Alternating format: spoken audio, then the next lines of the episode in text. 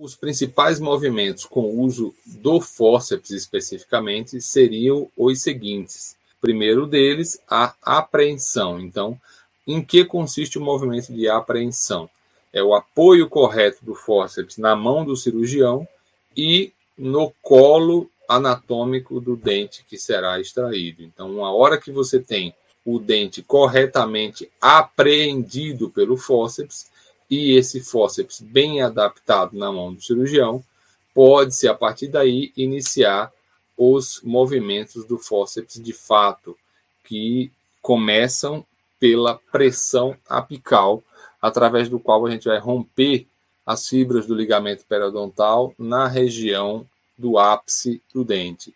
Serve só para isso a pressão apical? Não a gente vai deslocar o ponto de fulcro do dente ou criar um ponto de fulcro lá no fundo do alvéolo com a ponta do elemento dentário e isso vai fazer com que a gente possa deslocá-los tanto para direita quanto para esquerda, no caso aí tanto para vestibular quanto para lingual ou palatino, expandindo as corticais ósseas. Mas a gente só pode fazer esses movimentos quando o dente já estiver devidamente apoiado contra a região apical no fundo do alvéolo. Isso vai romper as fibras do ligamento periodontal localizadas lá e possibilitar o deslocamento vestíbulo lingual do elemento dentário com um apoio localizado aí no fundo do ápice desse dente.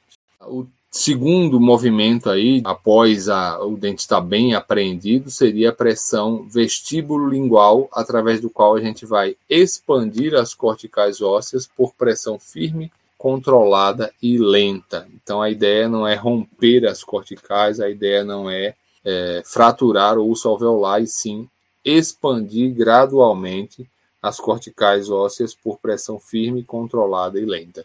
E por fim, o movimento de rotação, que só podemos realizar em dentes unirradiculares, sob pena ou risco de fraturas radiculares, né, em dentes multirradiculares. Então, a gente vai fazer a rotação em dentes que tenham somente uma raiz. E o movimento final, o movimento de extrusão, que seria a exodontia ou a retirada do elemento dentário do alvéolo propriamente dita. Né? A gente não chama o movimento de extrusão de exodontia, porque a exodontia é o conjunto dos movimentos, né? Fazem parte da exodontia todos os movimentos que a gente acabou de citar. No entanto, o último é o movimento de extrusão, através do qual o dente é expulso ou retirado do alvéolo.